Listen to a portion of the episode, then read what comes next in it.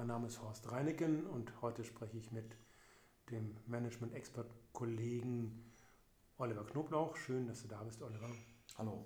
Ähm, über deine Erfahrungen im digitalen B2C-Vertrieb, insbesondere auch was Amazon oder Amazon anbetrifft. Mhm. Wie sind da deine Erfahrungen, Oliver? Ähm, also ganz kurz, ich vertreibe Wasserfilter, das hatten wir schon mal in einem vorherigen Podcast soweit erklärt und auch wie wir dazu gekommen sind. Und ein wichtiger Kanal ist für äh, mich der Amazon-Vertrieb oder Amazon-Vertrieb. Warum? Amazon bietet unheimlich viele Leistungen für den Endkunden an, garantiert eine perfekte Lieferung, ähm, hat eine ganz transparente Bewertung etc.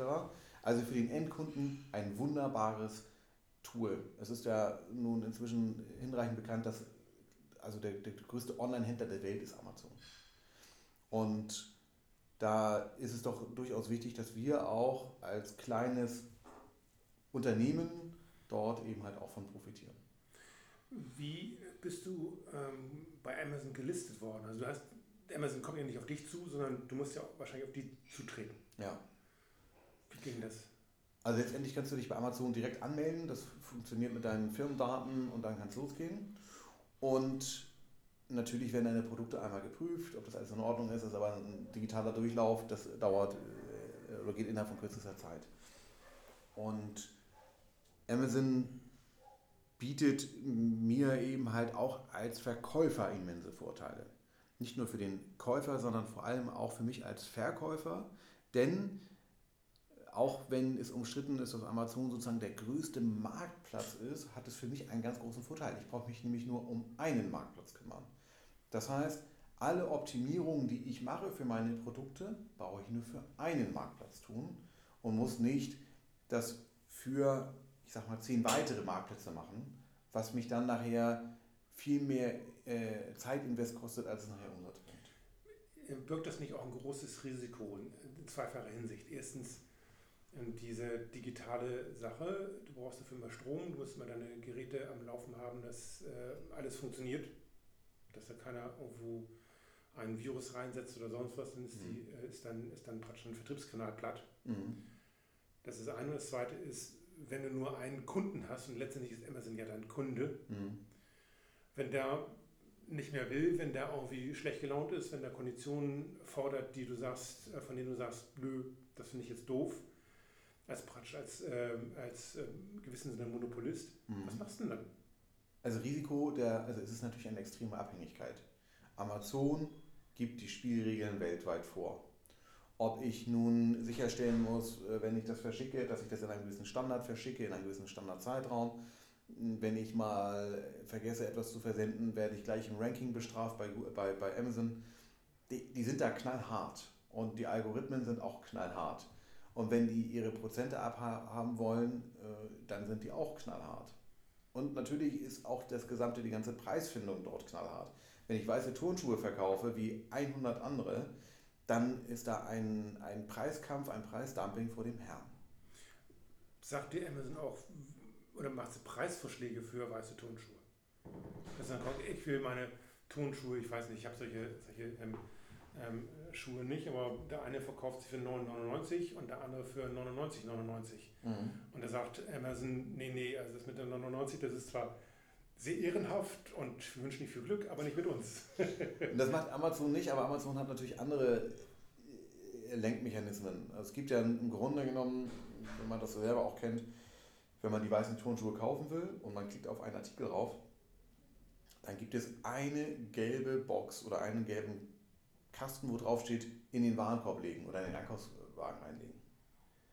Und darunter, wenn man ein bisschen weiter runter scrollt, gibt es auch noch weitere Angebote von anderen Anbietern.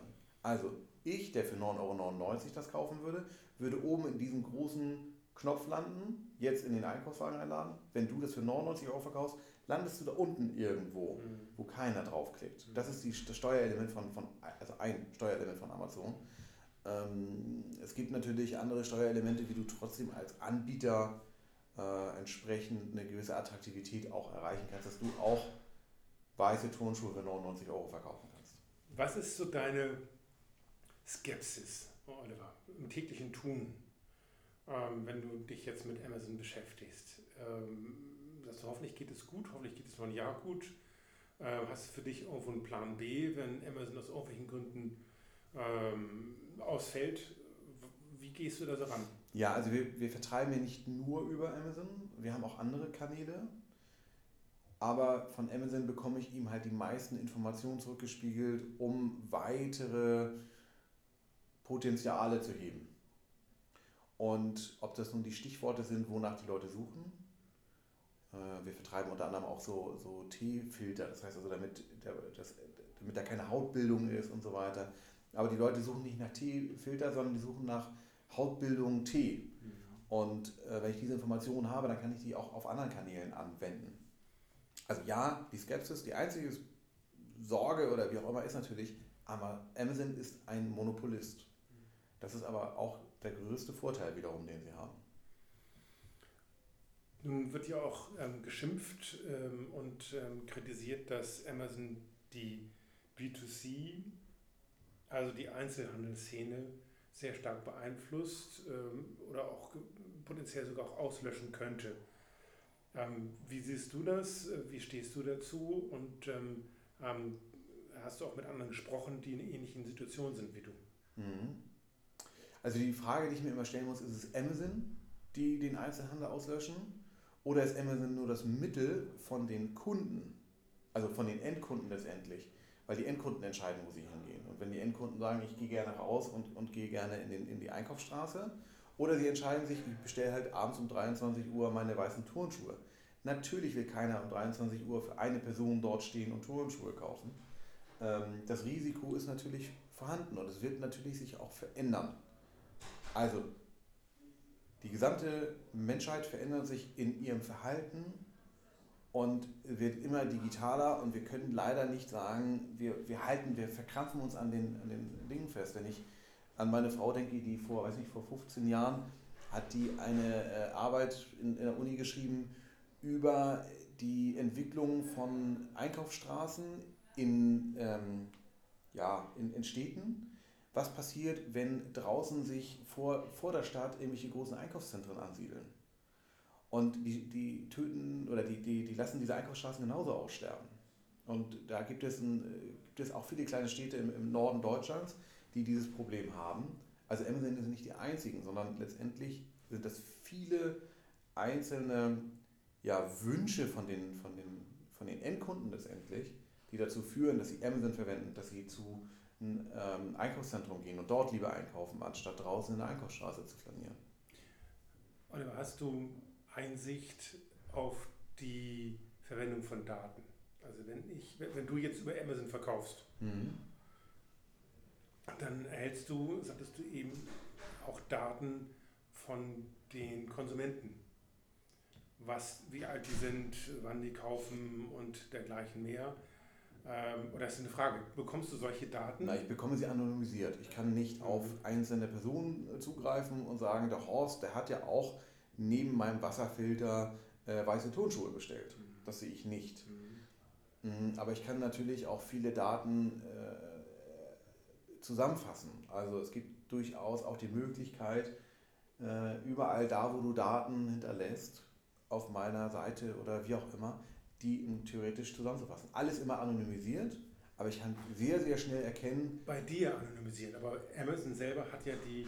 Genau, die stellen sie aber nicht zur Verfügung. Sie stellen mir nur anonymisierte ja, Daten die, zur Verfügung. Die, die, Daten sind da. Also Amazon weiß, Horst hat weiße Tonschuhe für 9,99 Euro gekauft. Und jetzt da guckt er auf Wasserfilter.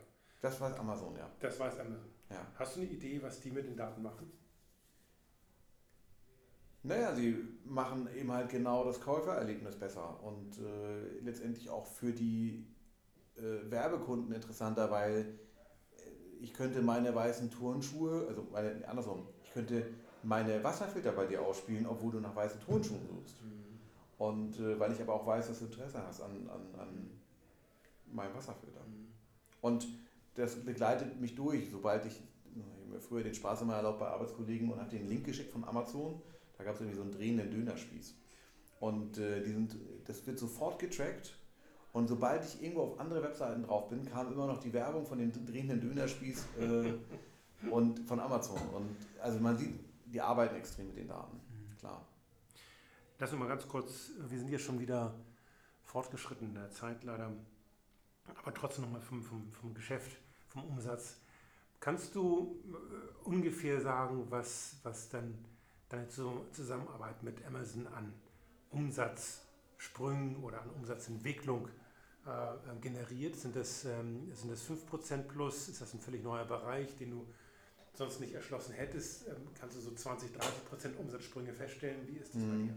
Also der, der gesamte Kanal hat äh, im Vergleich zu vorher einen dreifachen äh, Umsatzsprung, also 300 Prozent. In welcher ist, Zeit? Äh, innerhalb von, von einem halben Jahr, mhm. im Vergleich immer zu dem Vorjahr gemessen.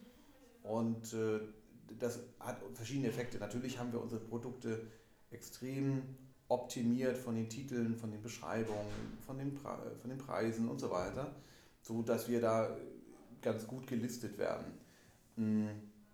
Aber das bedeutet im Umkehrschluss auch, dass wir extrem auf diese Price-Dumping-Geschichte reagieren müssen. Also es kann sein, dass schnell die Preise unten in den Keller gehen. Das ist das andere Risiko, was wir haben.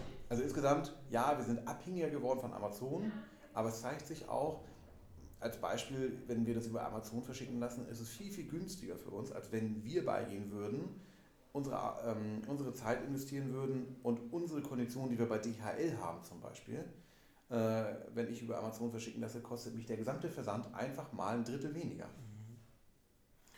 Okay, sehr interessant, Oliver. Ähm, sehr interessante Informationen. Vielen Dank erstmal, dass du hier ähm, uns äh, über deine Erfahrung mit Amazon berichtet hast. Wenn Sie als Zuhörer auf die Erfahrung von Oliver Knobloch zugreifen möchten als Mentor, dann sprechen Sie uns an über die Website reinigen.com. Erstmal herzlichen Dank, Oliver, dass du da warst. Sehr gerne.